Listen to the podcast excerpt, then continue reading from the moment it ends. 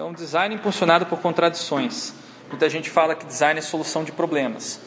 A minha tese tenta propor que existe algo por baixo dos problemas, que é a tal da contradição. E aí a gente é parecido com a ideia de problema raiz ou causa raiz que algumas algumas pessoas trabalham no engenharia de sistemas. Mas eu trabalho um pouquinho diferente. Muita gente define design como sendo a aparência das coisas, né? Ou a função, forma versus função, por aí vai. E mostram vários exemplos de projetos para definir o que é design: computador, o software, ah, o espaço físico, é, as produções gráficas, os impressos. Eu, particularmente, acho que tudo isso é design, na verdade, tudo que é projeto é design. Mas eu vou trazer uma definição aqui para vocês, só para a gente ficar na mesma página. A definição mais fácil de entender o que é design é essa: design é dar sentidos às coisas, do Klaus Krippendorf. E esse, como é que é essa história? O que é isso de dar sentido às coisas? Então eu vou começar a partir de um jogo, tá? Para vocês entenderem isso rapidamente o que é design. É muito simples. Vocês vão formar duplas. É, vocês têm papel já com vocês aí? Não? Quem tem papel para compartilhar? Uma folha de papel para cada um. Pode ser pequeno. Uma folha de papel para cada, cada equipe.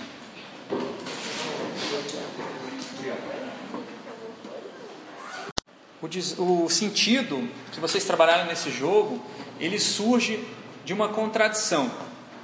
A contradição pode ser várias, né? Pode ser várias contradições. E na verdade é uma mistura delas que vai dar o sentido. Por isso que o jogo, eu gosto de jogos. Jogos colocam você numa situação contraditória e você tem que sair dela para você poder jogar, então para você ganhar eventualmente, né? Então, nesse jogo tinha várias coisas. Eu não sei o que é, mas eu quero saber. Né? Você não, tanto a pessoa que desenha quanto a pessoa que olha passa por essa contradição. Ela precisa criar alguma coisa, mas ela não sabe o que, ela é. Isso talvez seja uma das maiores contradições do design. Você quer criar algo, mas você não sabe o que é que você quer criar. A segunda, eu suponho que alguém saiba, mas eu não sei. Então o que eu vou fazer? Vou atrás das pessoas, ver o que elas falam, o que elas dizem, observar, talvez eu consiga descobrir. Eu dou sentido a uma coisa, mas levo em consideração outras coisas. Nenhum sentido é isolado do resto do mundo. Por isso que é tão difícil você fazer uma coisa que tem sentido, porque o sentido ele vem através de uma teia de sentidos. Você falou, olhou o desenho no papel e, referi, e falou de várias coisas que existem no mundo, que se você não, existi, não soubesse que existisse, você não poderia ter dito. Então, é, e pior, se você for fazer uma descrição do que era realmente que você tinha feito ali, você tinha colocado átomos, moléculas de tinta esferográfica ou de grafite em cima de uma superfície de papel. Uma descrição pura, simplesmente crua do que é o que você fez é isso. Mas por que, que você não deu esse sentido? Por que, que ninguém falou isso? Ninguém falou isso, né? Por quê? Porque a gente já está numa tradição, e aí, independente de ser designer ou não, de que quando você passa essa, essa, esse material sobre uma superfície de papel, aquilo adquire um sentido outro que não é o objetivo. E aí, é, aí a gente está falando de design. Eu construo o meu sentido, mas eu sou influenciado pelos sentidos compartilhados. Isso no jogo, quando uma pessoa é, fala o sentido, né, você vai gravando, vai pensando, e aí depois, quando você vai gerar os seus sentidos do seu desenho, você vai se basear na, naquela linha de pensamento, naquela é, train of thoughts em inglês que a outra pessoa fez. E você vai provavelmente falar um sentido que continua essa exploração. Conclusão: o sentido é uma coisa disputada por várias pessoas, e organizações, e empresas e empreendedores.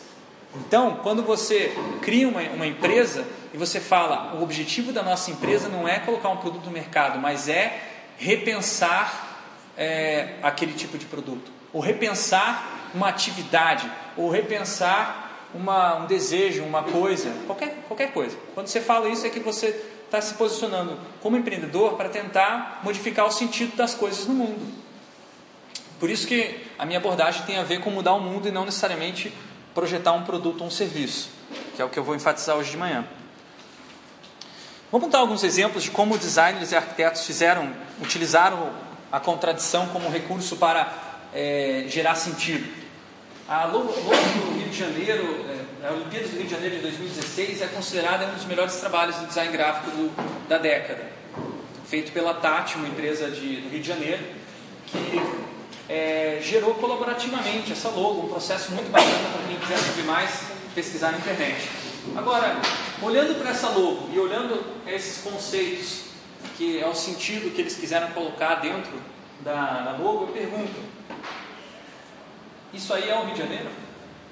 Quer dizer, Rio de Janeiro, isso representa o Rio de Janeiro? Natureza exuberante, energia contagiante, diversidade harmônica, espírito olímpico, excelência, superação, inspiração, sustentabilidade. Isso é o Rio de Janeiro? Não, mas é o Rio de Janeiro que eles querem passar para o resto É, mas é o Rio de Janeiro também. Tem natureza exuberante? Tem. Tem superação, tem inspiração, tem, tem tudo isso. Só que tem uma coisa que a logo não mostra, que é isso aqui: desigualdade social, conflitos, tráfico terrível, é, violência e por aí vai. Então, uma, quando você lê essa logo aqui, você lê também o que ela não é. Não é. Você dá sentido para as coisas em relação às, coisas, às outras coisas ao redor.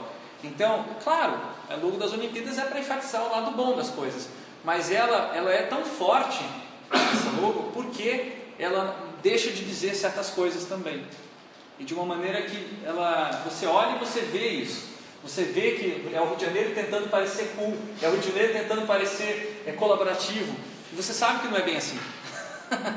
e por isso que essa logo ganhou digamos assim, ela, ela se posicionou na contradição exatamente que existe é, entre o Rio de Janeiro, que quer ser é, centro de, de, de, excelência do mundo, centro do mundo nas Olimpíadas, e o Rio de Janeiro que não consegue, enfim, é, ter um mínimo de organização para uma cidade, de uma cidade grande. O Robert Venturi, para quem é interessado em saber um pouco mais sobre a história da, da arquitetura e da, do design, ele foi o primeiro cara que escreveu sobre esse assunto, contradição. Referência bibliográfica aí, para quem quiser ir mais atrás disso. Ele, na verdade, é um dos fundadores do pós-modernismo, que é um estilo arquitetônico que tenta trabalhar com a oposição entre formas, formas que não, você não vê, não são harmônicas, são desarmônicas. Então, o que, que você tem aqui desarmônico? Você tem uma, uma confluência aqui da, da, da, do teto, né, que é interrompida bem no meio, cortada, quebrada né, por um, uma, um átrio, aqui, uma espécie de átrio. E aqui você tem uma, uma linha também é, em formato curvo, que também é quebrada, mas ela, tem, ela continua. Então o que, que é isso? É uma contradição. Ela é uma linha, mas você só vê essa linha porque você imagina ela, porque ela não está aqui, ela não continua, são duas linhas. Então, isso, esse tipo de recurso né, que começou a ser utilizado a partir do pós-modernismo é, projetos que levaram isso mais a sério, conseguiram demonstrar a beleza da contradição, digamos assim, como um recurso arquitetônico, é o Pompidou Centre em Paris, né, que o que, que eles fizeram? Pegaram o, o que nem o, eu tinha uma, você pegar um, um negócio e virar do avesso, né? então pegaram o prédio e viraram do avesso. Toda a parte de instalação e serviços que normalmente fica escondida virou a fachada do prédio. E ele é uma espécie de uma atração turística por conta disso, né? É uma contradição, porque em geral você guarda, esconde isso, mas ali eles quiseram mostrar que isso também era bonito. O Parque La Villette, outro em Paris, também tem essa mesma estrutura do Bernard Tchoumi, né? É, a ideia de você projetar um espaço arquitetônico para acontecer eventos e não apenas para você ter um espaço, né? Então são vários, digamos assim, é, estruturas vermelhas que você tem nesse parque que se conectam e você pode fazer eventos indo de um lugar para o outro é uma, uma ideia bem diferente, é, desafiando a ideia de que a arquitetura é um prédio. A arquitetura aqui, no caso, é um espaço mais amplo. Então, o que é uma contradição? A gente vai ver hoje, vai usar esse termo várias vezes, tá? Então, talvez volte para esse slide algumas vezes. Então, preste atenção. Uma contradição, ela é uma tensão acumulada na sociedade que uma pessoa empreendedora pode se aproveitar dela para transformar a sociedade. Ela é, tecnicamente, ela é um embate entre duas forças. Tá? Se uma contradição você só conseguir perceber um dos lados, você ainda não pegou a contradição inteira. Ela, nenhuma das forças pode ser eliminada. A contradição não é assim. Você pode pegar um lado e falar: olha, esse aqui é obsoleto, isso aqui está errado, esse aqui eu elimino. Justamente a ideia da contradição é que não existe um verdadeiro ou falso, os dois são verdadeiros. E isso por isso é uma contradição. Isso desafia a lógica. Na verdade, eu vou passar para vocês uma maneira de pensar que não é lógica. Se prepare. Pode ser superada pela criação de uma terceira força. Essa terceira força ela contém as outras duas forças opostas e mais uma outra. Uma outra força que ela inova, digamos assim. Ela transforma a configuração daquela contradição. Tá, isso é abstrato, eu sei, porque talvez vocês não estejam acostumados com essa maneira de pensar. A ideia é justamente essa. Eu vou mostrar exemplos e espero que isso vai ficando mais claro. O que, que vocês estão vendo aqui? Uma imagem? Imagem do quê? Mas é um cachimbo? Não é um cachimbo? É o cachimbo do Popeye? Ó, eu vou dizer para vocês o que, que é isso aqui. Isso aqui no momento atual é uma reflexão de raios que estão saindo de luz de dentro do data show, batendo nessa, entrando no olho de vocês. Isso é o que é, certo? Ele chegou quase próximo, colocou uma imagem, tá? Seja, ó, já é a segunda vez que eu estou pegando esse, estou jogando essa para vocês, tá? Só que é claro que não é isso. Ninguém, ninguém é idiota o suficiente para falar isso, porque, por quê? Porque existem os sentidos.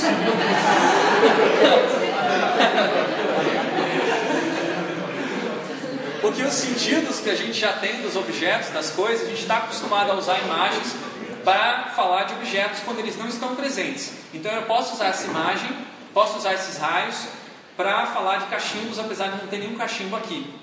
Mas apesar de tudo, ele vai continuar sendo uma imagem e não é um cachimbo de verdade. Eu não consigo né, pitar nesse cachimbo. Eu não consigo cheirar o cheiro desse cachimbo. Então isso é uma contradição. Inclusive, isso, isso, o nome dessa, dessa obra já fala tudo, né? A traição das imagens. E aqui em francês está escrito: Isto não é um cachimbo. É uma obra famosa do René Magritte, que é um, um artista belga do, do surrealismo, que para mim é o melhor exemplo do que é uma contradição e que você não consegue escapar dela. Você não consegue falar, bom, isso aqui é só um raio, como eu falei, né? não escapa da contradição, porque todo mundo vai falar, não, peraí, a gente usa isso aqui para dizer que é cachimbo, e é cachimbo, mas não é cachimbo, porque não posso pitar, enfim. Se a gente poderia ir numa discussão interminável aqui, metade das pessoas de vocês se divide, é um cachimbo, outra metade dizendo que não é cachimbo, e nunca vai dizer, nunca vai chegar a uma conclusão de quem está certo e quem está errado. Por isso é uma contradição. Quando você consegue encontrar isso no teu projeto, você encontra uma força transformadora ali dentro. E vocês vão ver por quê. O que, que não é uma contradição? Não se engane. Se você, é, muitas vezes, na, tanto na faculdade de design, quanto na de engenharia, quanto na de administração, em qualquer outra área que trabalha com solução de problemas, vocês vão estar começando a pegar um dos lados da contradição quando vocês identificarem o problema. Tá? Então, problemas técnicos não são contradições. Por quê? Porque eles podem ser resolvidos. A contradição não pode ser resolvida. Como eu falei, é verdadeiro e verdadeiro. As duas coisas são verdadeiras, não se resolvem. Tá? Um problema se resolve. Mas por que, que é legal pensar na contradição? Porque quando você resolve um problema, às vezes você cria outro. E às vezes você não está consciente de que isso está acontecendo. Por isso eu, eu focalizo na contradição. Então tudo isso aí não é contradição, não é uma questão de opinião. É uma questão, uma característica da sociedade. Então eu vou passar a perguntar alguns exemplos para vocês. É uma contradição ou não é? O guarda-chuva que esgarça no vento forte. O que, vocês acham? É ou não é contradição? Não é contradição? Por quê? Você pode fazer. Na Holanda tinha um guarda-chuva aerodinâmico. Lá chove muito. Guarda-chuva que não era em formato redondo, era em formato assim, meio triangular. Era bem legal, ele não nos esgaçava. Então pode ser resolvido. Motoristas que desrespeitam as leis. É uma contradição ou não é? Não é uma contradição? É, eu acho que é. Não tem cuidado mesmo. Pode incentivar, pode falar. O que é certo para alguns é sempre certo para. Isso. Isso. Agora você chegou numa contradição. Então isso aqui é uma contradição, na minha opinião. Porque eles deveriam seguir as leis, mas dependendo do contexto, você não pode seguir a lei. Às vezes, seguir a lei é perigoso para você e para outra pessoa. Por exemplo, no Rio de Janeiro, parar no, no, sinal vermelho de madrugada.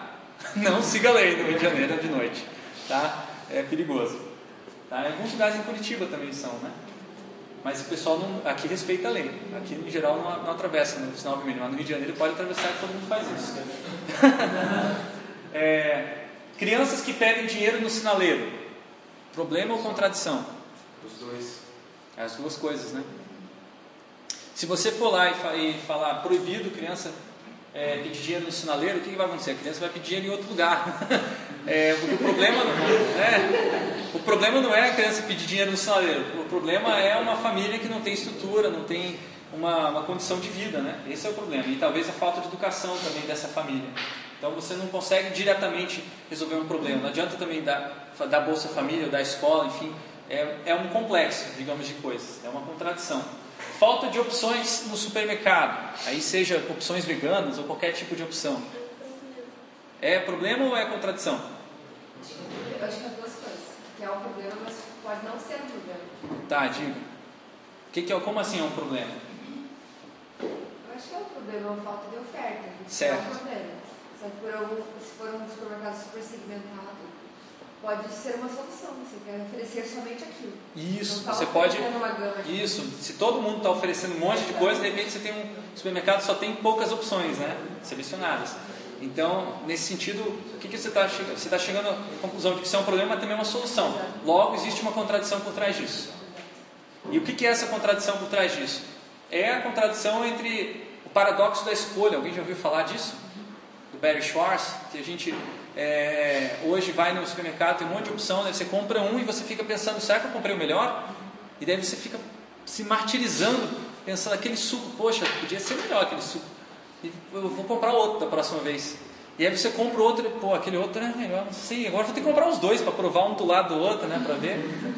Então isso é uma contradição, com certeza, tá? Vamos tentar descobrir qual é a contradição do projeto de vocês?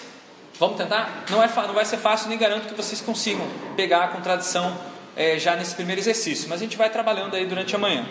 Tá, como é que, isso aqui é um método chamado PSP, Problemas, Soluções, Problemas. A foto que eu estou colocando aqui é uma aplicação do método que eu fiz lá na Presidência da República, antes da Dilma ser né, ex-presidenta Dilma, ou enfim, presidenta afastada Dilma, antes dela ser afastada. E parece que a, equipe deles não conseguiu absorver, digamos assim, a contribuição que eu tentei trazer para eles. Não, sendo bem rapid, rapidamente, fiz várias coisas com eles, mas a minha, minha mensagem principal era: vocês não vão conseguir resolver a contradição eliminando um dos lados, que era eliminando os coxinhas da equação. Se vocês não conversarem com os coxinhas, não desenvolverem uma, um, um debate, uma conversa, não escutarem, digamos assim, a catarse que eles têm, as reclamações deles, incorporarem isso com parte do governo, vocês vão é, de, é, é, ruim e foi, não deu outro. É, o que, que aconteceu? A Dilma fez um governo muito centrado em falar apenas com os aliados. Né? Isso não só do ponto de vista político, mas também com a população do modo geral. É, eu propus que eles mudassem isso e a gente conseguiu algumas coisas, como o aplicativo Dialoga Brasil, só que chegou tarde demais, já já estava fadado a, a cair o governo. Enfim, espero que, eu espero que, que reerga, porque eu prefiro muito mais a Dilma do que o Temer do jeito que está. Mas, enfim, de qualquer maneira, é, independente de questões políticas, vamos ao, ao nosso, ao nosso, nosso te, a nossa técnica de PSP. Que que, como é que funciona? Vocês vão desenvolver várias carreiras de exploração de problemas e soluções do seu projeto. Cada carreirinha dessa explora uma, uma, um problema. O problema está representado numa cor, a cor rosa, e a solução é representada na cor amarela é também um jogo que é um tempo. Então vocês vão ter tempo para gerar problemas, tempo para gerar soluções. A solução gruda em cima do problema. Depois você cria o problema da implementação daquela solução. E depois a solução do, problema da solução do problema. Tá? E vocês vão fazer isso por algumas sequências. Para quê? Para perceber que nenhum problema é fácil de ser resolvido. Nesse momento eu, eu peço então que vocês juntem nas equipes. Tá? Se, tiver, se tiver incompleta aqui, tem alguém que está sozinho? Tá ah não, todo mundo tem equipe, né? Então beleza. Eu vou explicar o jogo aqui, as regras do jogo, mas formem as equipes primeiro. Agora vocês vão olhar então os problemas insolúveis. Provavelmente eles encerram uma contradição. Tem uma contradição por trás desses problemas insolúveis. E também tem uma contradição por trás das dos da- das soluções que vocês não tiverem problemas. Então eu vou pedir para vocês fazerem uma breve leitura agora com calma. Vocês vão ter cinco minutos para discutir em grupo, o grupo todo, qual que vocês acham que é as contradições que tem no projeto de vocês. Discutam quais vocês acham que é as contradições. Se vocês tiverem dúvidas sobre o que é uma contradição, olha aqui no- nos slides, tá? Discutam cinco minutos aí para ver o que, que é a as contradições principais do projeto.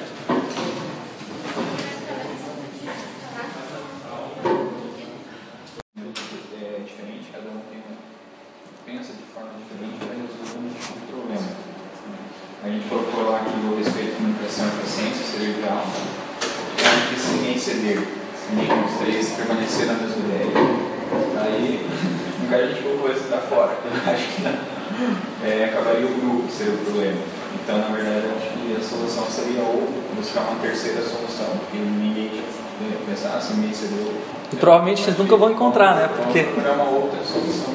é uma essa a divergência de opiniões, né?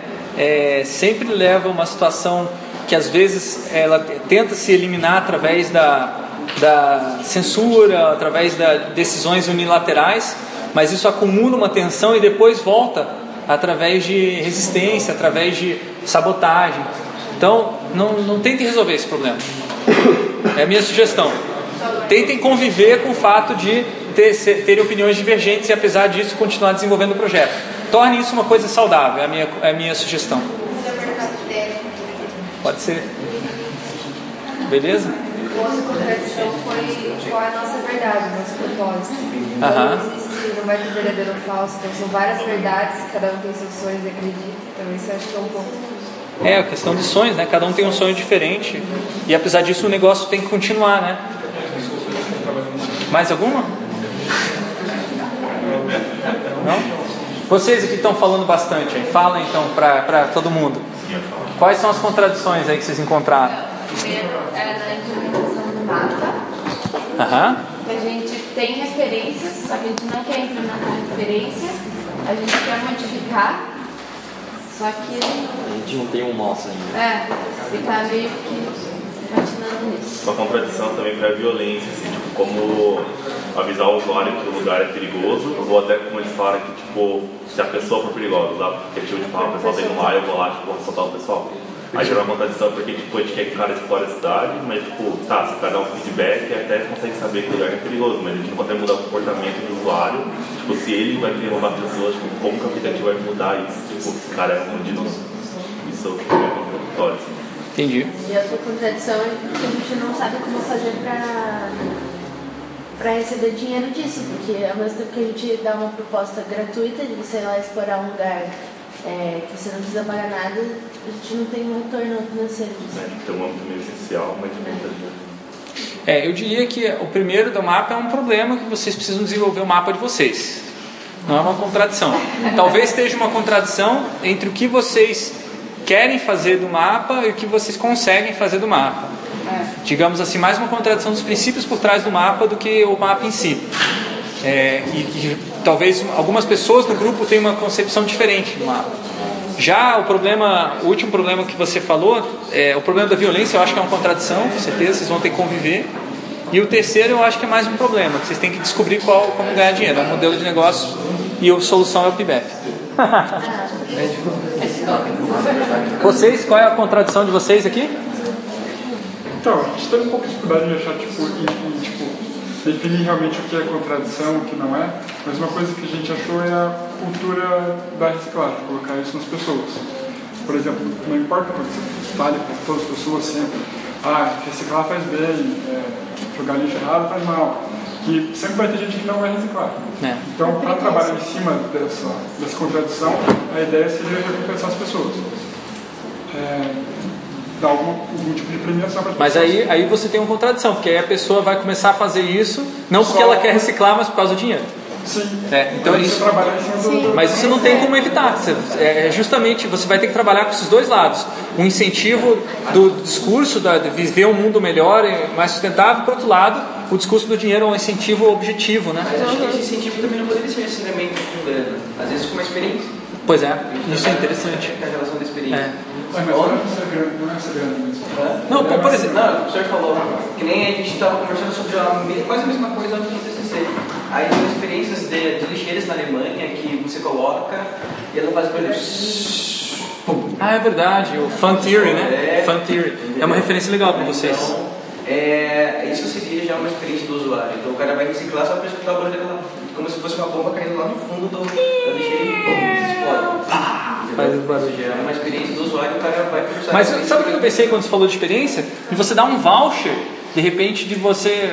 Você não ganha dinheiro, mas você ganha uma experiência de, sei lá, fazer um, uma, uma, uma hora de musculação numa academia. A gente pensou nisso. Né?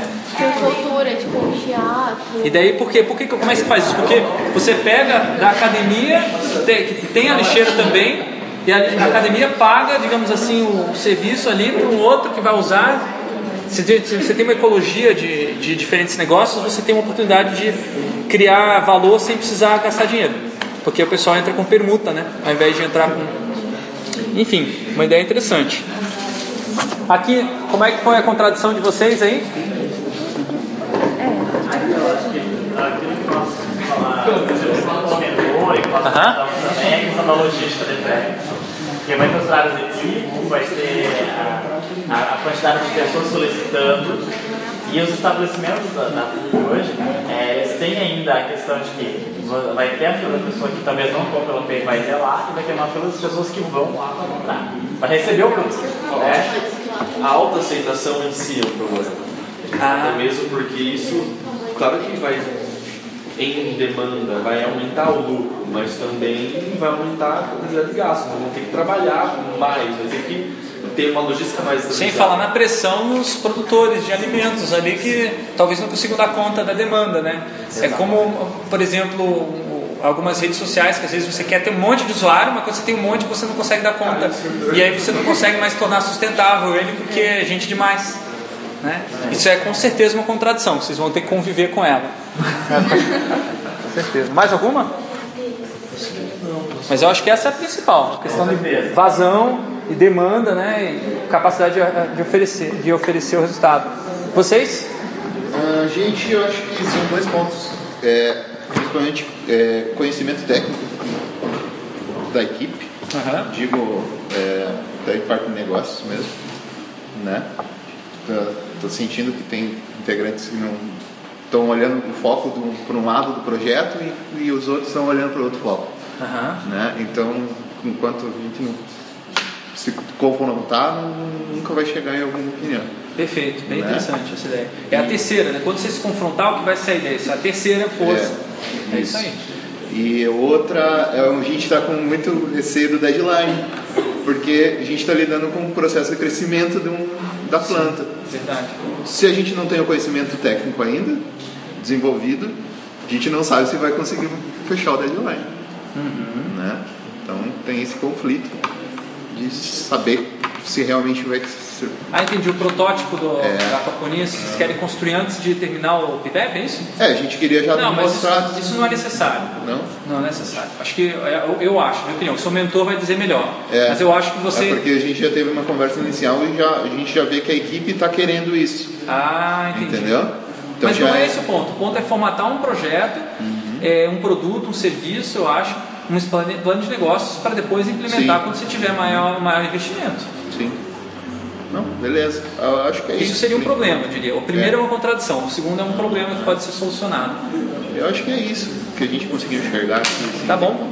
Beleza, então, galera, vamos continuar. Guardem esses post-its que eu acho que vocês viram que é, é ouro para vocês, tá? Para o projeto de vocês.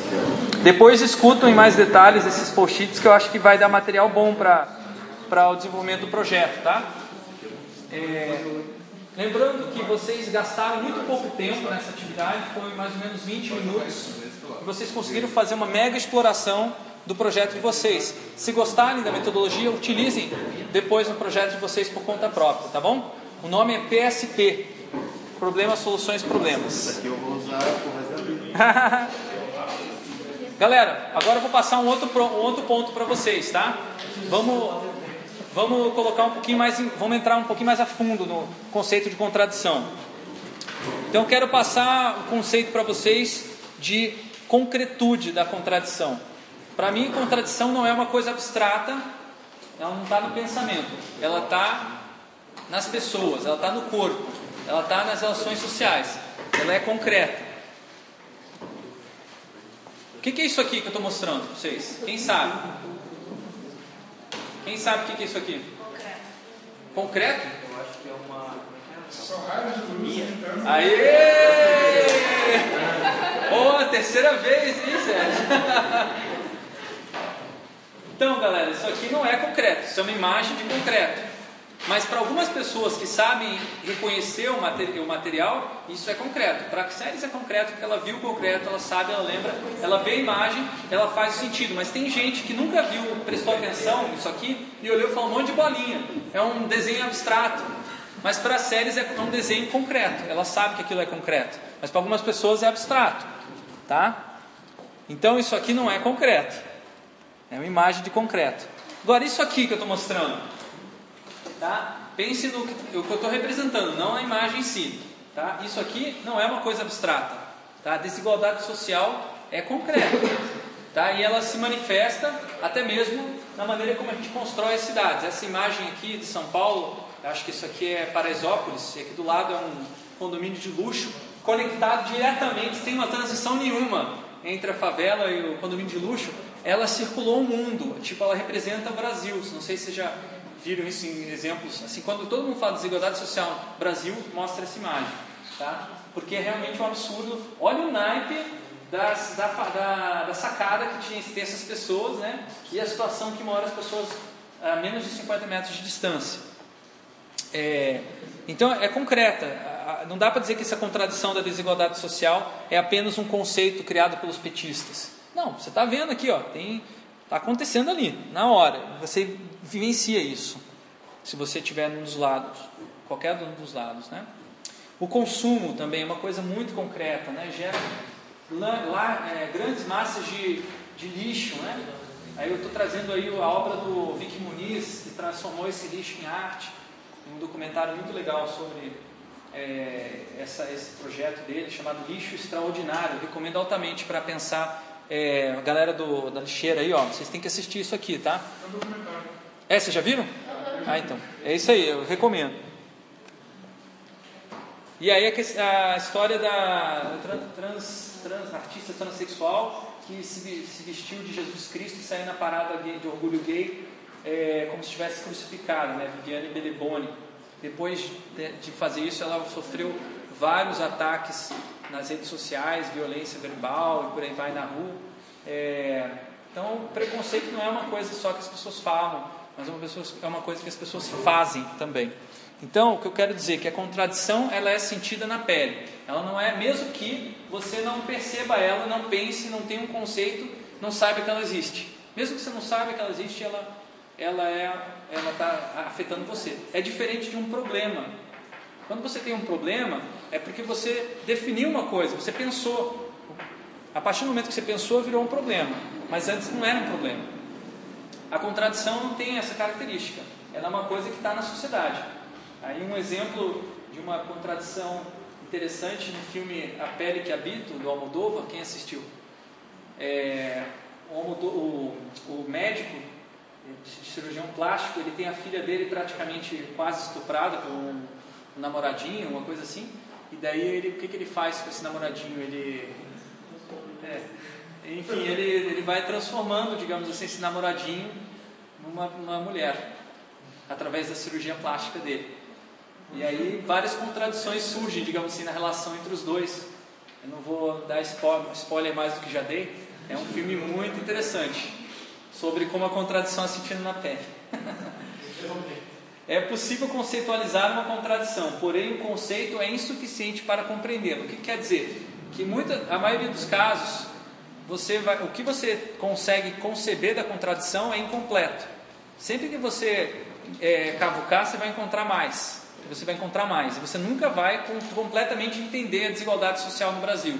Você nunca vai conseguir entender o estupro. Tá? Você vai, no máximo, conseguir experimentar o estupro, se você quiser.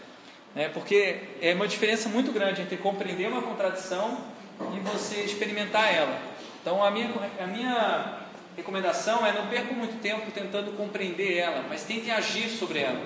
Agindo sobre a contradição, tentando superar ela, aí você vai entender melhor. E para isso a gente vai fazer um exercício de teatro-imagem.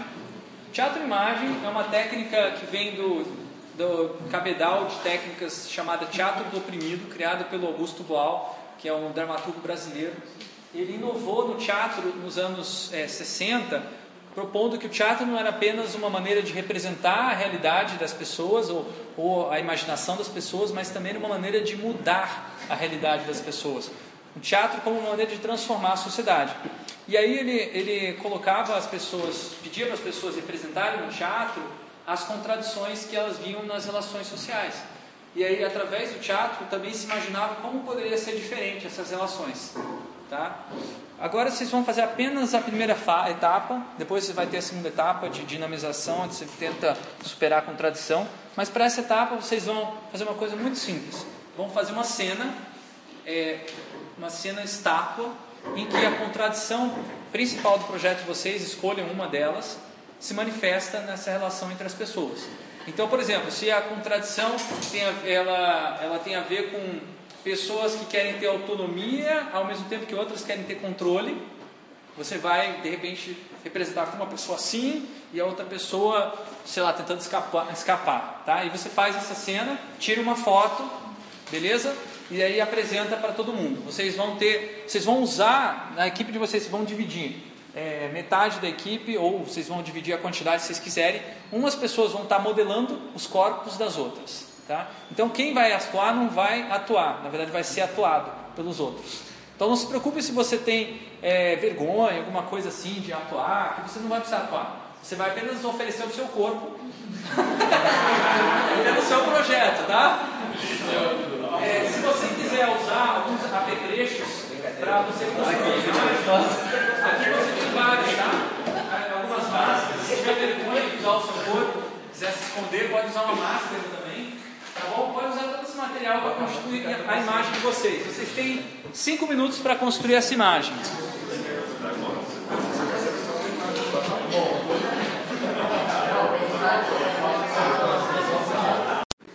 Mostra, mostra a imagem.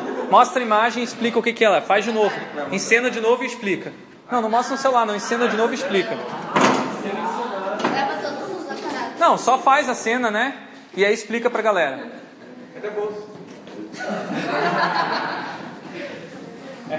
Nossa, tem uma faca aí. Caramba. Vai, explica a cena aí, galera.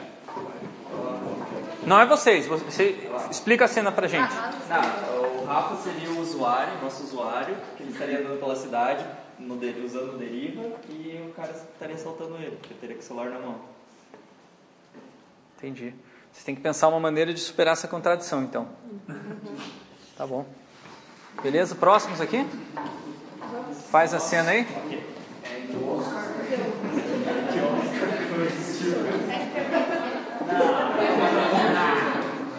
Tá, no caso ele é o cliente, tem uma fila de demanda, como a demanda é grande, temos pessoas que estão desesperadas querendo comer porque o horário ou o tempo já está passando ali, e temos o cliente que já está estressado porque não vai ter tempo de entregar toda, todo o produto.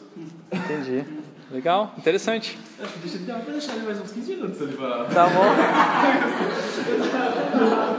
Vocês aqui, a cena de vocês?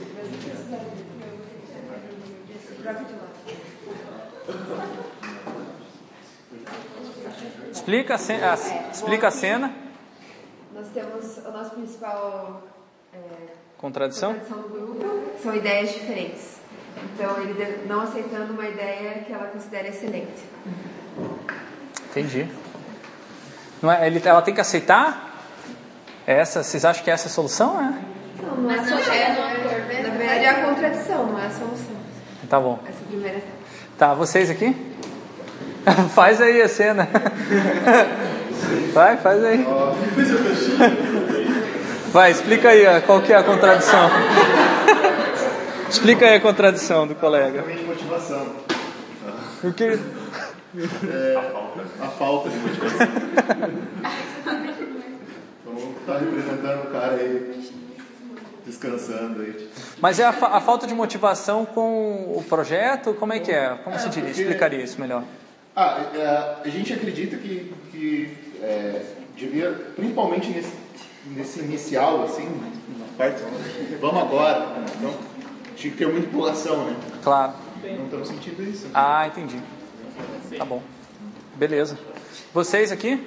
É, ah, já foi, né? Não, vocês aqui. Faz aí a cena.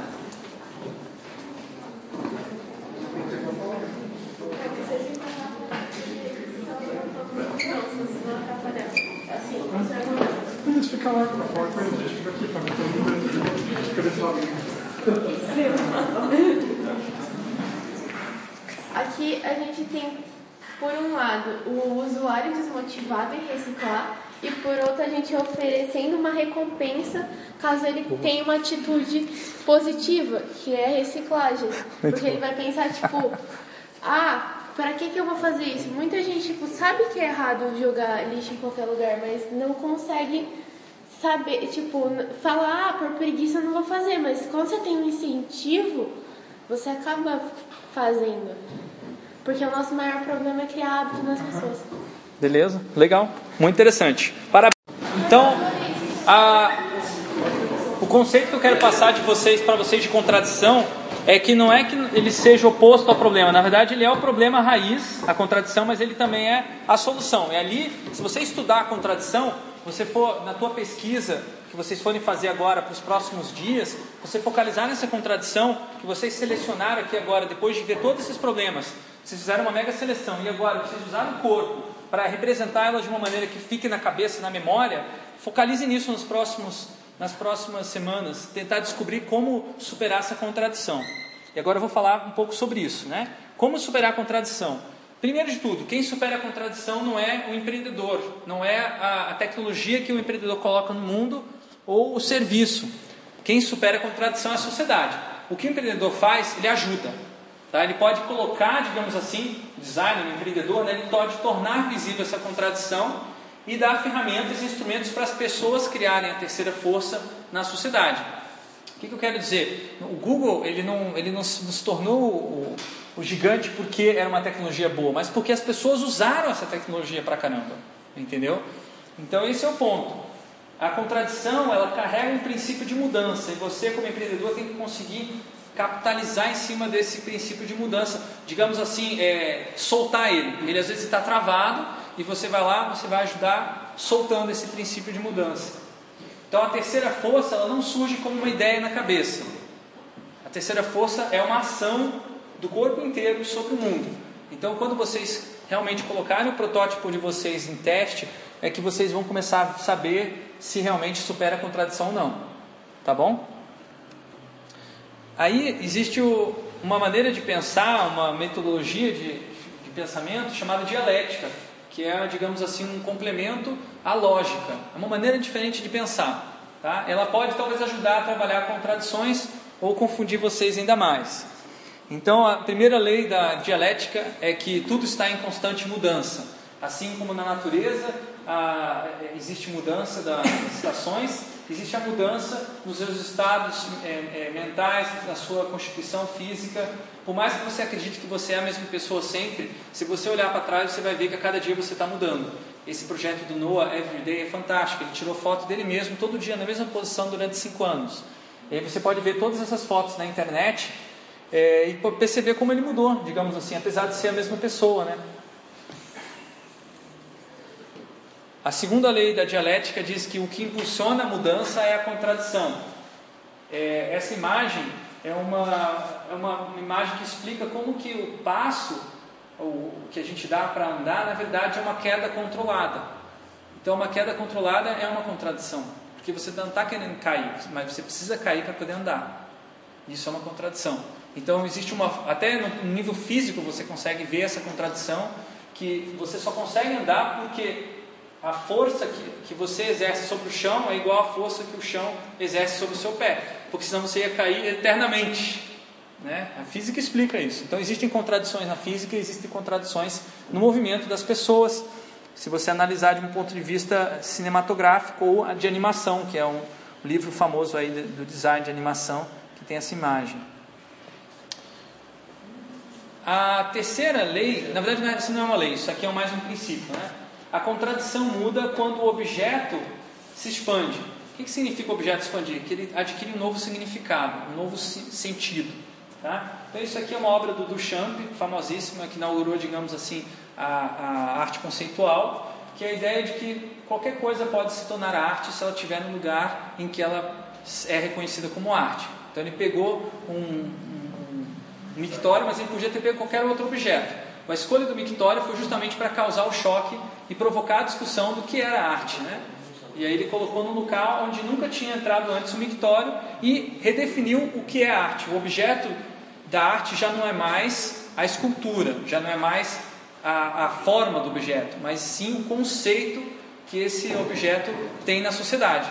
E isso, digamos assim, fundou a arte contemporânea. Né? Muitas vezes você vai ver uma obra de arte contemporânea você não entende ela. Por quê? Porque ela, a forma dela não é para ser entendida, ela é um conceito. Vamos analisar um exemplo mais próximo do empreendedorismo para ver essas leis da contradição, essas leis da dialética, melhor dizendo, sendo aplicadas. O smartphone ele é um instrumento que tinha, que tem vários objetos que foram trazidos de outros instrumentos. Quando eu falo objeto e instrumento, são duas coisas diferentes.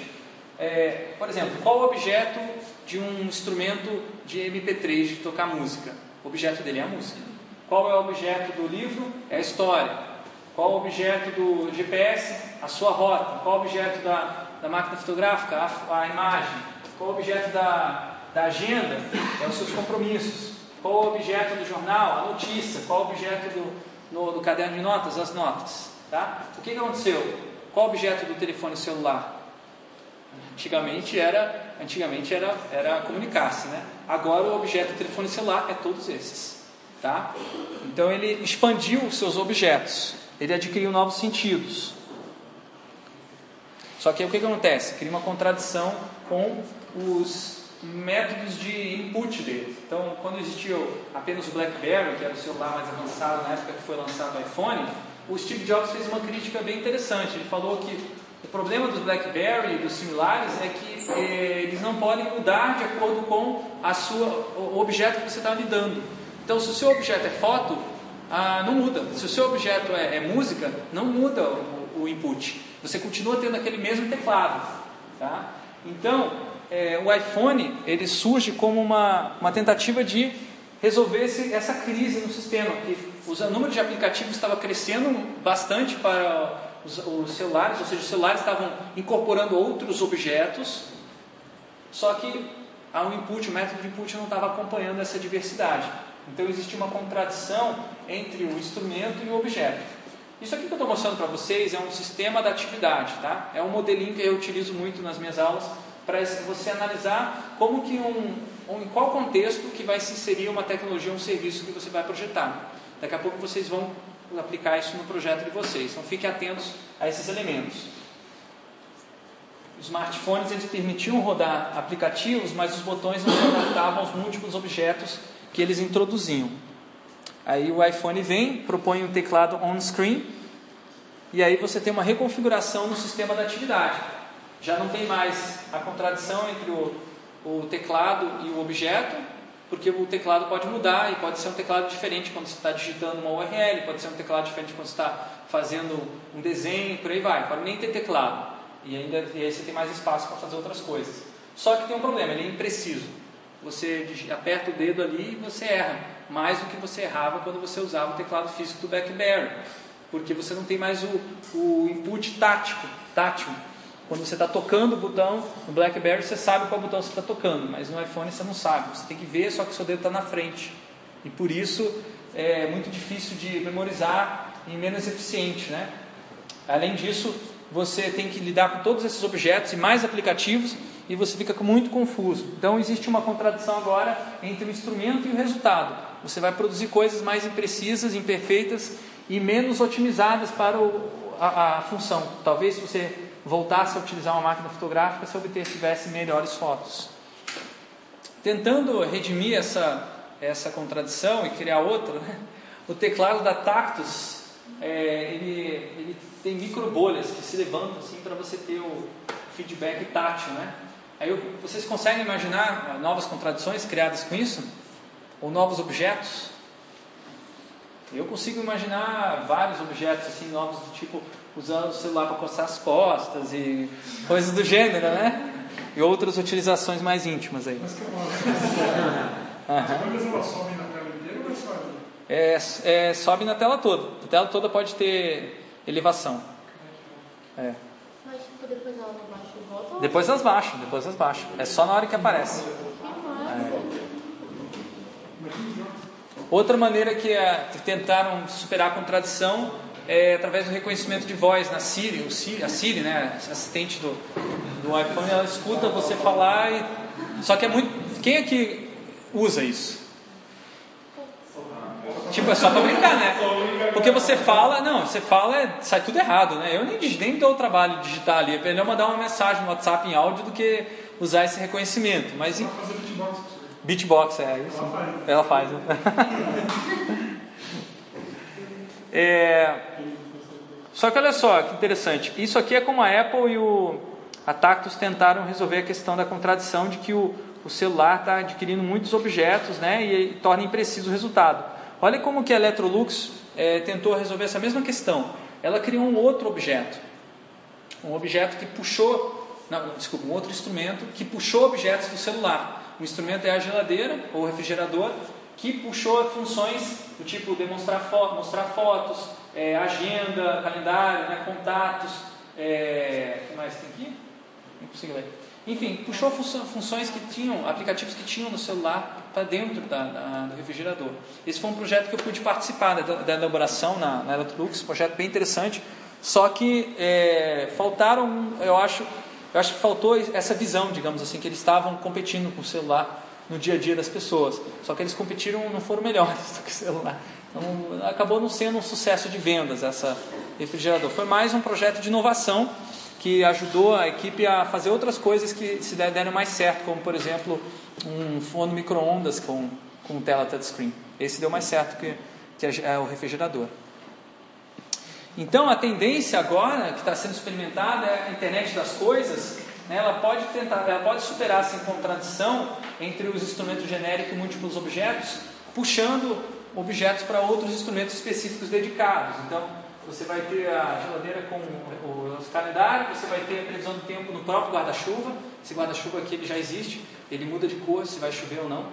É, você pode ter um- você pode ter um caderno de notas físico com papel, mas esse papel é especial, ele consegue detectar o que você está desenhando e transmite direto para um aplicativo no seu tablet para ficar guardado em formato digital as suas notas. Existe. né? É, pô, televisões, é, Smart TV já tem funcionalidade de tirar foto de videoconferência, Skype, por aí vai, né? É, o GPS né, no carro, embutido dentro do dashboard, né? É, e os e-book readers, né? Os, isso aqui também é uma coisa meio rara hoje, mas é um, rádio, um dispositivo para rádio de internet, um rádio que toca rádio de internet. Então também são, são tem uma tendência aí do internet das coisas. A contradição continua entre instrumentos e objetos, mas ela se ela transforma, digamos assim, o sistema. Então aqui é o conceito de expansão do objeto.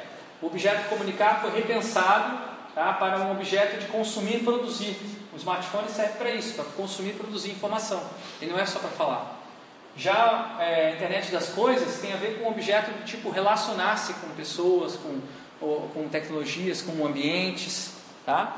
Então, isso, o que fica interessante para vocês nessa história toda é que quando vocês forem propor o objeto, propor um instrumento que vocês vão colocar no mundo, pense que esse instrumento ele deve tentar buscar a expansão do objeto, repensar, ah, repensar ah, o delivery, digamos assim. Não é só fazer um delivery, é repensar o delivery, repensar o conceito de delivery. O que é expandir o objeto? Tá bom? Então vamos fazer um exercício. Esse exercício vai ser um pouco difícil, porque tem novos conceitos aí para vocês trabalharem. É, vocês vão pegar uma, um pedaço dessa folha aqui, vou cortar para vocês o tamanho. Podem já. é, não, pera, deixa eu explicar primeiro. Vocês vão mapear a atividade onde a contradição que vocês estão focalizando acontece. tá? Mas agora, ao invés de usar a, contra, a atividade de projeto, que vocês estão, algumas contradições têm mais a ver com o projeto de vocês aqui, né? Focalize na atividade é, que vai usar o produto ou serviço que vocês estão bolando, tá?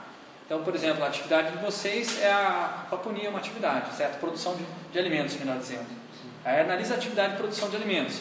A atividade de vocês seria mais relativa ao consumo de alimentos, né?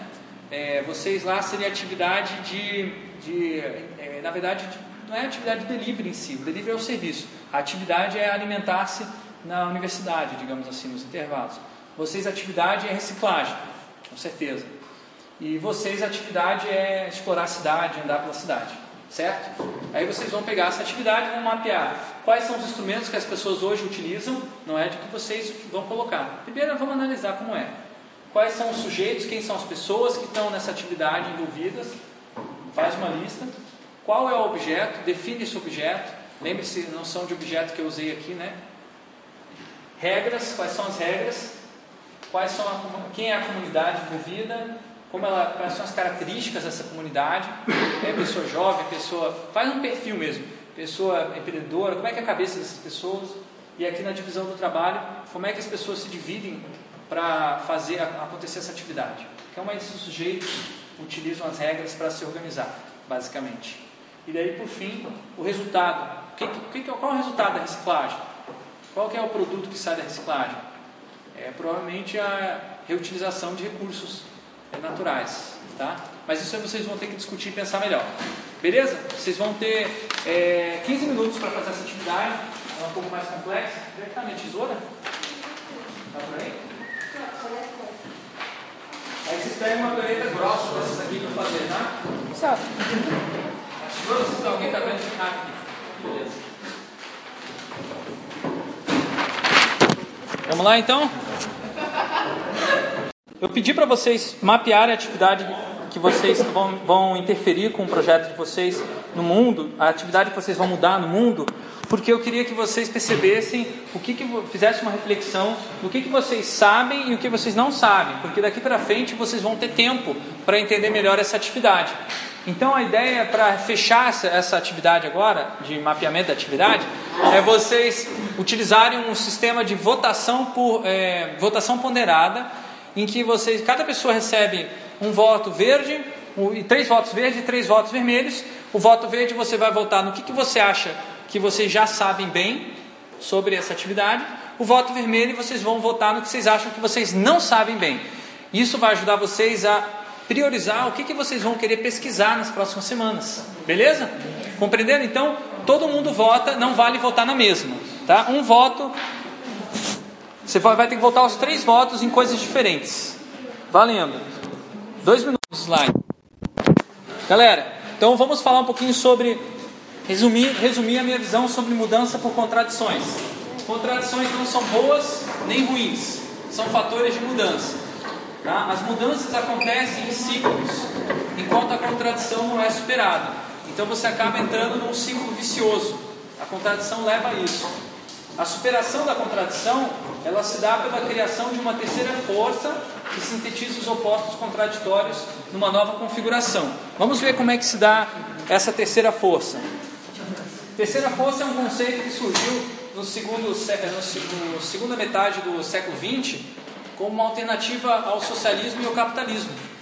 Tá? Até a teoria da contradição vem do, do socialismo. Só que o pessoal da terceira força falou: não, não adianta você ir para o outro oposto do, do capitalismo. Você tem que buscar uma alternativa do meio. Quem seguiu essa alternativa do meio? Foram os países da, da sociodemocracia na, na Europa, foram os países em desenvolvimento como o Brasil e a Índia. Eles não são nem, nem socialistas nem, nem completamente capitalistas. Tá? Se você, você quiser um país bem capitalista, é os Estados Unidos. O Brasil tem muito mais política social que tem nos Estados Unidos. Por isso ele tem alguns elementos de socialismo também. E aí na votação de 2014, muitas pessoas resolveram a questão do, do, da diferença entre ideologias e de partidos políticos, postando isso aqui na rede social, né, no, seu perfil do Facebook, o Dilmécio. Para você que não quer brigar com os amigos militantes, vote 58, 13 mais 45. Então isso é uma, ele tem, contém as duas forças opostas, lembrando, né? É, é, novos, novos os opostos dentro deles, uma nova configuração que é humorística nesse caso. Agora vamos ver uns exemplos sérios. São três maneiras que eu vou apresentar para vocês terem ideias de ter- se criar uma terceira força. A primeira delas, criar híbridos.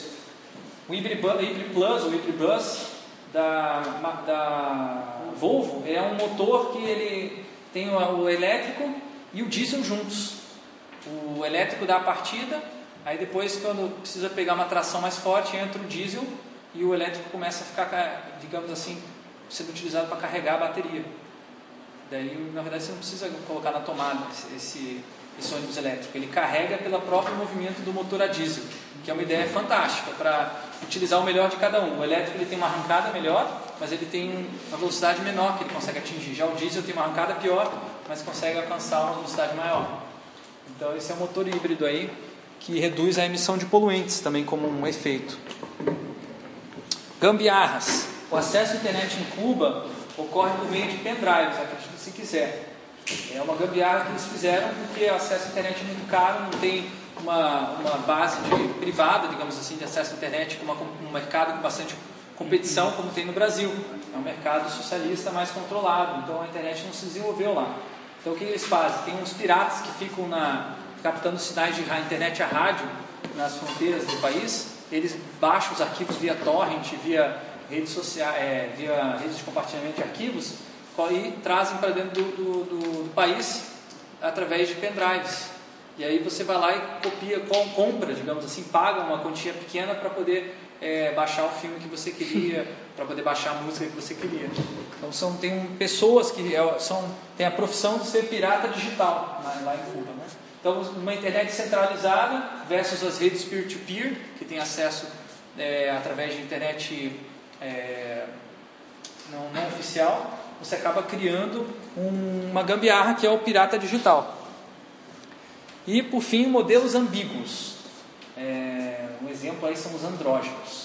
Eles questionam a cisão de entre, entre as entidades de gênero do tipo masculino e feminino. Então aí exemplos da cultura pop de andrógenos, o, o Ney Mato Grosso, o Hã? David Bowie e o Marilyn Manson.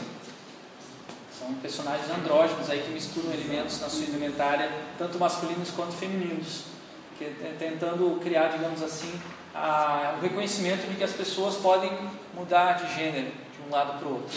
É o conceito de transgênero. Se você olhar é, isso de uma perspectiva histórica, você vai ver que é, a noção de transgênero não acaba com a discussão. Ela cria uma outra noção, que é a do cisgênero. O que é o cisgênero? É a pessoa que é, mantém a mesma orientação sexual prevista para o seu, a seu, a sua, o seu corpo, digamos assim. E aí o transgênero é aquele que tem uma orientação sexual imprevista de acordo com os padrões da sociedade. Por exemplo, ele troca de, de identidade de gênero prevista, um outro gênero. Aí você tem, se você pensar no futuro, é, essa oposição entre transgênero e cisgênero pode levar à pansexualidade ou à assexualidade. Pan- Pansexual é aquele que não tem preconceito contra, com nada, digamos, se faz tudo um povo, e o assexual não faz nada, nem gosta de sexo. E aí você pode ter no futuro, imaginado ó, pelo confronto desses dois, a formação de um ciborgue intersexual, inclusive contando com outros tipos de conexões que a gente não explorou, não, através de novos dispositivos. Então aqui eu estou colocando para vocês que uma contradição, ela, ela é uma configuração, entendeu? Hoje a contradição está mais, já está aqui, né? Eu acho que o masculino versus feminino na nossa sociedade já foi superado. Hoje a discussão é: queremos transgêneros ou queremos cisgêneros? E tem uma bancada conservadora falando: temos que ter apenas cisgênero, temos que proibir os transgêneros, enquanto os transgêneros estão é, assumindo, não, nós temos que ter liberdade e tal. A discussão entre masculino e feminino, que era, por exemplo, na época da- do feminismo, na época do, do, do, do, do chauvinismo, eles se batiam, né? Isso já meio que deslocou para essa questão aqui. E pode ser que a próxima discussão seja entre pansexualidade e assexualidade. Tá bom? Mas isso é só uma suposição. Então o que eu quero colocar aqui é que a contradição ela se modifica E você, quando você vai entrar com o seu, seu projeto aqui, se por acaso o seu projeto é, fizer parte desse processo, ele vai constituir, ajudar a constituir a terceira força. Mas isso aqui, como eu disse, é a sociedade que faz. Você apenas precisa estar consciente de onde você está se metendo. Que, que você pode fazer com o design para ajudar a formar a terceira força? Você pode criar modelos híbridos, trabalhar com gambiarras e modelos ambíguos. Tá? É, você pode analisar contradições, conflitos e problemas e sintetizar novas configurações da contradição, que são iguais, mas diferentes. E aí eu vou mostrar aí a, digamos assim, a minha teoria de design, como que eu acho que design acontece no mundo. Eu acredito que é um ciclo de criação, análise e síntese. Criação, análise e síntese. A cada vez que você completa esse ciclo, você entende o seu projeto, ele está, digamos assim, num processo mais avançado de desenvolvimento. Por mais que você esteja repetindo uma co mesma coisa, você já faz aquilo com um conhecimento mais avançado do que é aquela, aquela coisa que você está modificando.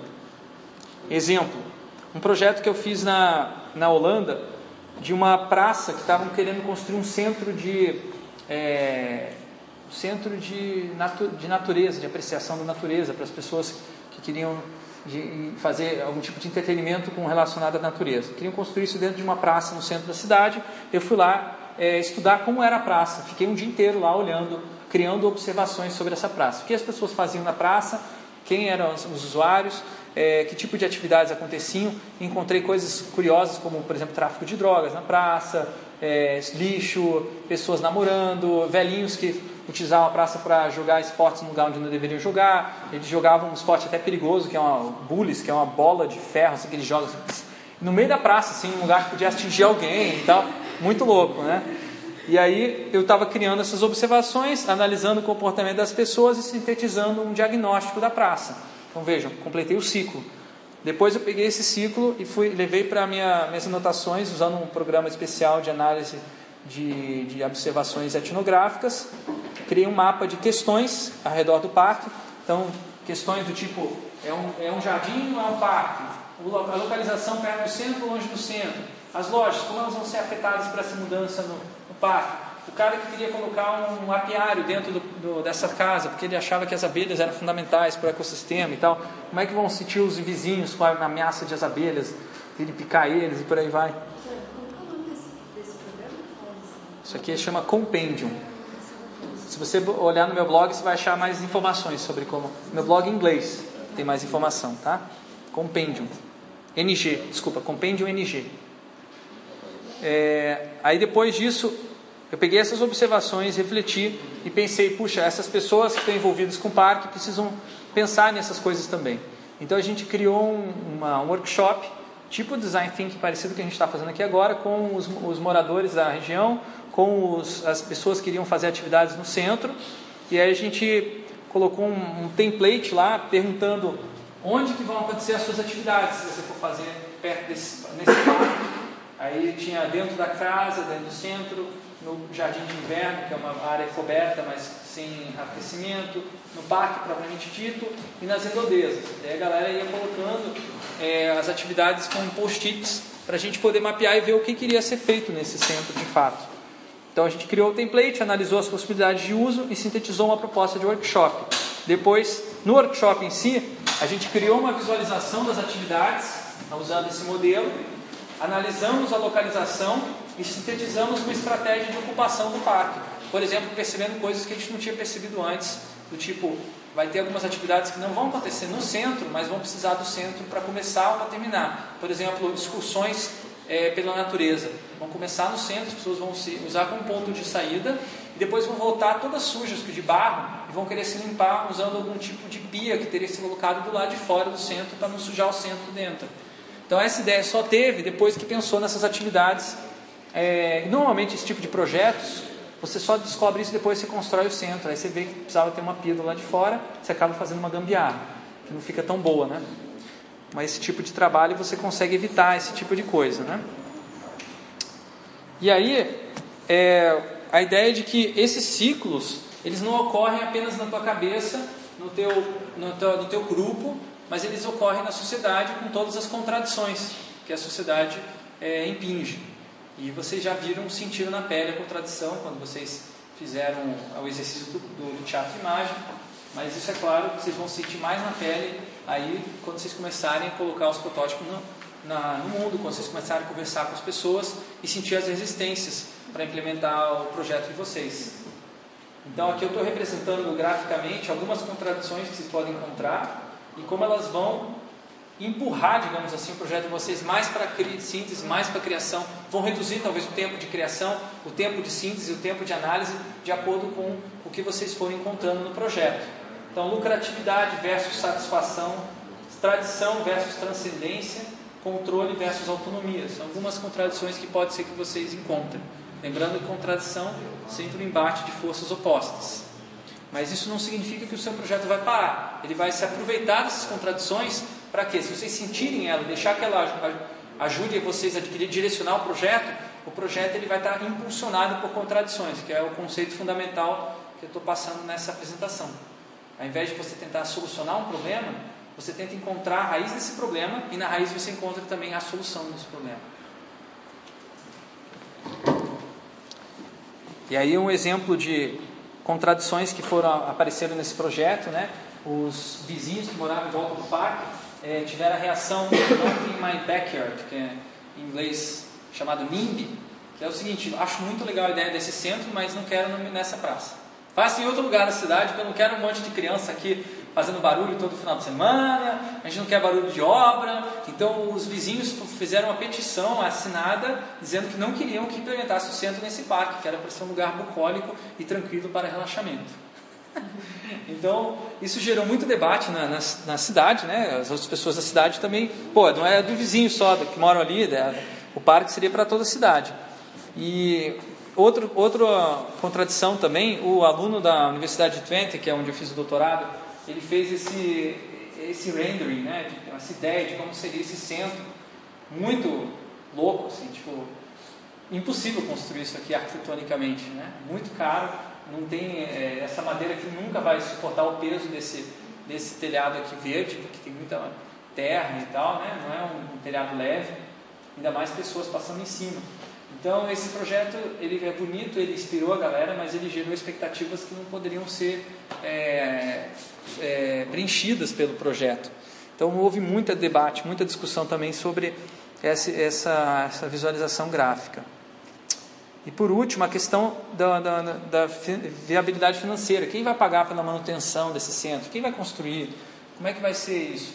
É, essa aqui é a apresentação do projeto na Câmara dos, de, dos Vereadores, lá da, da cidade de Almelo, que é uma cidade pequena. Então, é, mostra que o projeto nunca é muito simples de ser implementado. Todo projeto vai ter que passar por resistências e a capacidade de vocês de superar isso, de vocês trazerem as pessoas para o debate, tornarem a, a, contradição uma coisa visível e a, acionável, é justamente o que consiste um projeto. Não pense que a ideia, ter uma ideia é o projeto. Ter uma ideia é o começo. Você transformar essa ideia numa, numa uma coisa real no, no mundo, passar pelos processos, pelas contradições todas, é o que consiste de fato é, o que eu acho que é design thinking. Né? Então o projeto não se desenrola somente na história, né, ao longo do tempo, mas também no espaço. E aí eu trago a questão da exploração das possibilidades no projeto, né? Quando você tá, começa, às vezes, explorar, na sua exploração inicial, você pensa numa possibilidade. De repente, por causa das contradições, você muda totalmente a base do seu projeto. Isso pode acontecer durante o feedback. Vocês totalmente mudaram o conceito fundamental que vocês estavam pensando, porque vocês perceberam que não é viável aquele conceito inicial. Isso é o que eu chamo de mudança de base. Depois que vocês validaram, perceberam que as contradições estão diminuindo, estão ficando menos tensas com o projeto de vocês, vocês vão fazer uma exploração focada, detalhando o que vocês estão fazendo. Aí entra a parte técnica. Vocês estão aqui, ó. Não quero adiantar as coisas e começar a definir coisas técnicas, eu, na minha opinião, minha sugestão. Claro, o mentor de vocês é que vai dar a palavra final. Mas não pensem nas questões técnicas agora. Pensem em validar o modelo de negócio de vocês. Depois tem a questão da exploração ampla, que é colocar o seu contexto, o seu projeto numa visão ampla de sociedade. Para onde que nós estamos indo? Como que a gente se relaciona com outras tendências globais? Por que isso? Porque na hora que você vai tem um projeto bem focado, tem um contexto, você validou, você precisa mostrar para o mundo que ele existe. E aí você vai precisar se vincular com tendências para poder mostrar que o seu projeto é interessante. Por fim, e na verdade não, não importa quando você vai acontecer isso, você pode que é, o teu projeto talvez provocar uma mudança global do tipo do que as pessoas acham que é possível. Aqui é quando você começa a, quando você cria ideias totalmente fora da caixa, você começa a expandir a caixa. E aí as pessoas, puxa, essa ideia fora da caixa funciona, ela é real. Logo, você expandiu a caixa. A partir de agora, aquilo ali é considerado possível.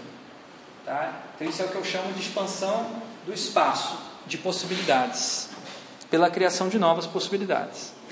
E o que eu estou falando parece às vezes meio é, abstrato, mas vou mostrar concretamente como é que se dá essa exploração do espaço de possibilidades. Basicamente, quem é designer trabalha muito com esboço, é, desenhos. Isso aqui são, é um projeto que eu, eu, desenvolvi junto com o professor Rodrigo Gonzato no Instituto Faber Lunes, há alguns anos atrás. É, a gente estava criando uma instalação interativa para a Conferência de Cidades Inovadoras, que a FIEP organiza, e a gente pensava uma espécie de construção colaborativa de uma cidade virtual. E aí pensamos em touchscreen, pensamos em um totem, pensamos em uma, vários, várias telas assim, é, grudadas uma na outra, uma, uma visualização de panorâmica. E a gente fez várias alternativas então para essa instalação. E aqui eu é, analiso ah, todas as alternativas que a gente considerou. A primeira ideia que nós tivemos, fazer uma instalação na CIS, ela está em laranja porque ela foi implementada. Depois dessa ideia, a gente veio para cá, ó, aproveitar o crachá dos participantes para interagir. Tá? Usar o crachá. Tá? A pessoa tem informação e vamos saber onde que as pessoas estão indo, vamos criar algum tipo de interação. A gente tem esse recurso, vamos interagir.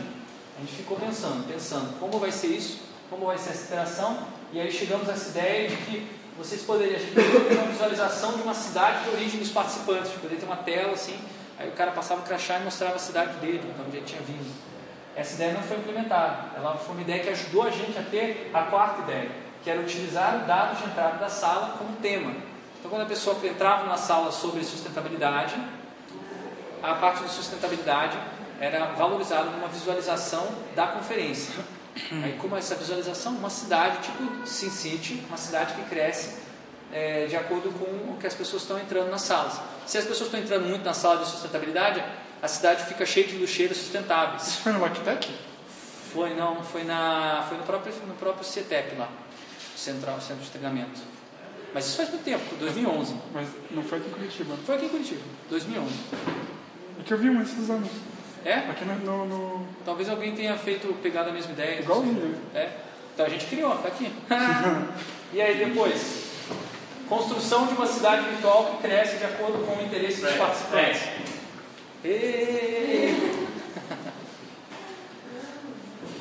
É, depois disso, a gente teve a ideia de jogar um jogo por SMS, tipo descartada. É, depois disso, leitura via código de barra. Ah, legal. Leitura via RFID, não deu.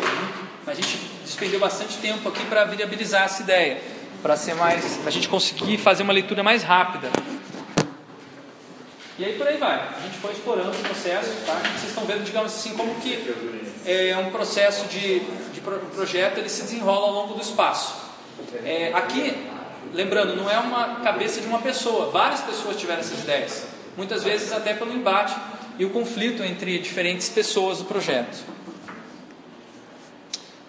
Essas possibilidades que a gente considerou também foram é, confrontadas com o que era de fato possível fazer lá no CETEC, no, no, lugar onde a gente ia acontecer a conferência. Então a gente foi para lá, tirou uma foto, analisou o local e depois começou a fazer umas photoshopadas aí, colocando a instalação. Para quê? Para ter, ter, resistência do material, do espaço, para que o material influenciasse o que, que era possível a gente realmente fazer. É claro que a gente usou essa imagem também para mostrar para outras pessoas se era viável essa ideia que a gente tinha. Isso aqui é o resultado final, como foi implementado pela FIEP. Aqui desse lado você tem uma a visualização da cidade virtual, você pode pegar o teu crachá e passar aqui e ver informações do que, que você afetou nessa cidade, onde você entrou e o que, que você construiu na cidade.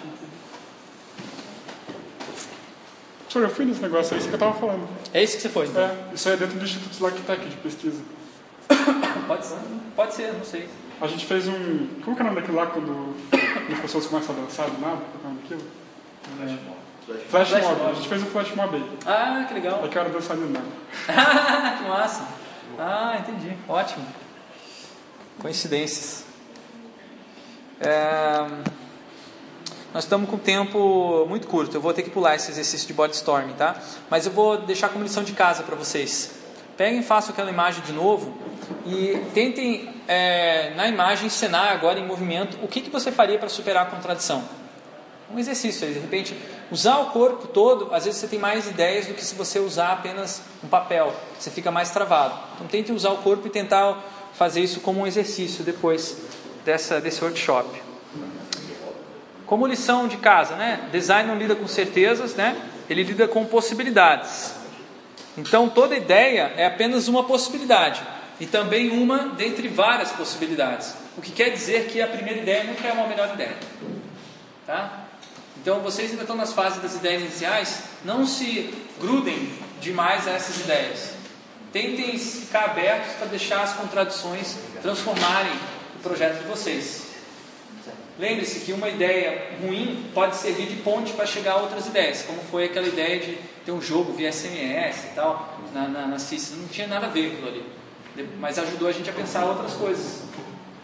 Novas ideias surgem quando você testa a antiga. Se você ficar pensando numa ideia e você tiver uma segunda ideia, provavelmente não vai ser uma ideia tão nova assim. Mas se você tiver uma ideia, implementar, não deu certo, provavelmente a nova ideia, a, a ideia que você tiver vai ser nova mesmo e diferente. Tá? Então, uma ideia impossível pode se tornar possível se você começar a agir e tentar fazer ela acontecer.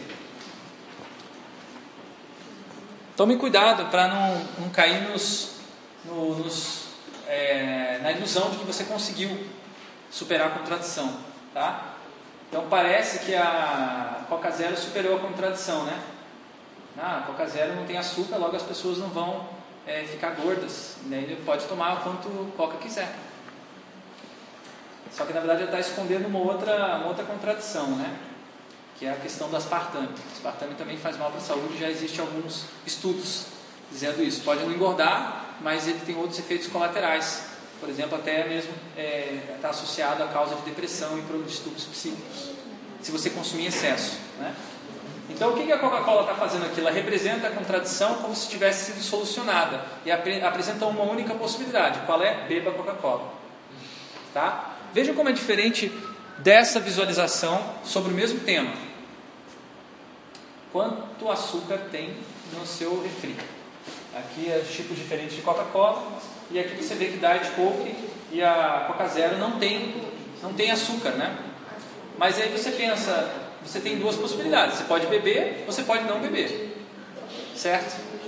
Aqui está diferente. Aqui não dá a ideia que você tem que beber. Porque ele dá a ideia, se isso aqui é assim, esse aqui também não deve ser muito bom, né? então você fica desconfiado. Então o que acontece? São duas possibilidades.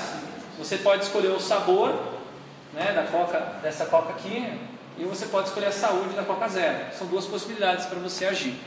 Ainda assim, não é tão é, interessante quanto o suco do bem, por exemplo. Né? O suco do bem apresenta é, é um, é um suco feito apenas com suco integral de laranja, né? E não tem açúcar, não tem conservantes.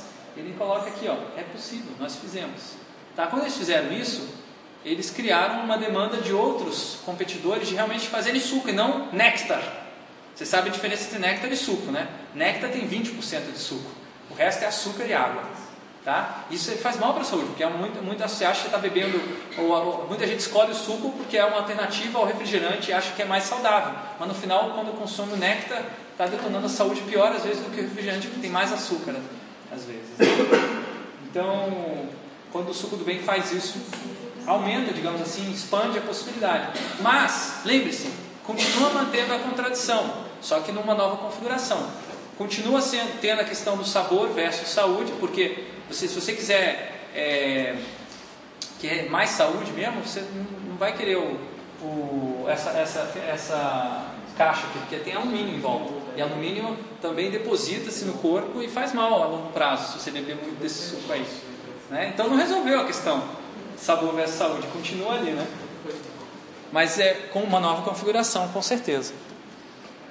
Então, o design impulsionado por contradições, resumindo, o que, que eu estou tentando passar para vocês é que reproduzir uma contradição numa nova configuração não significa eliminá-la.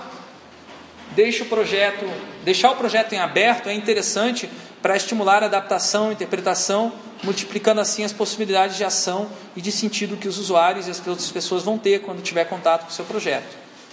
Então, no final das contas, o design impulsionado por contradições ele mantém a esperança viva das pessoas. Ele não entrega a solução da, da, de todos os problemas da vida. Ele deixa as pessoas, estimula as pessoas a terem esperança de que é possível um mundo melhor se ela fizer alguma coisa, não apenas comprar o produto que vocês estão desenvolvendo. Também não dá tempo de fazer esse exercício. A gente está já está no meio-dia, né? Beleza, galera? Aí queria, antes da gente fechar, então, abrir para a gente algumas discussões, questões que vocês queiram colocar, comentários finais, o que, que vocês acharam da, da oficina.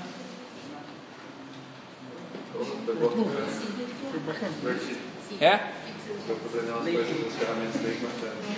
É?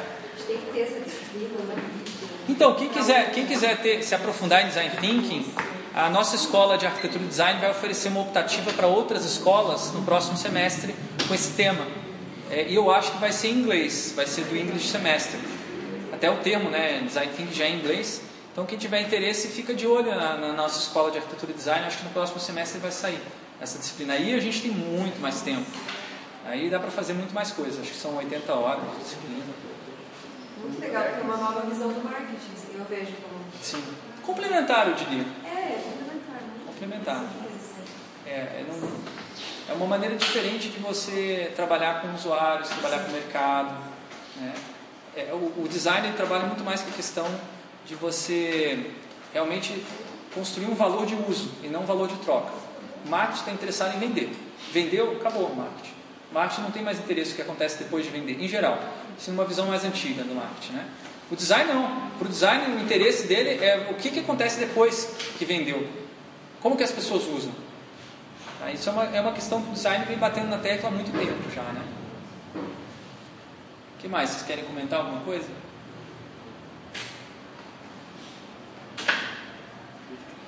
Hã? Eu falei brincando, cri, cri, cri, cri. Beleza, então galera, ó, eu deixo então meu contato para vocês ó, à disposição, tem no Facebook também, tem no Twitter, tem o site Usabilidoido para quem quiser saber mais informações sobre essa abordagem.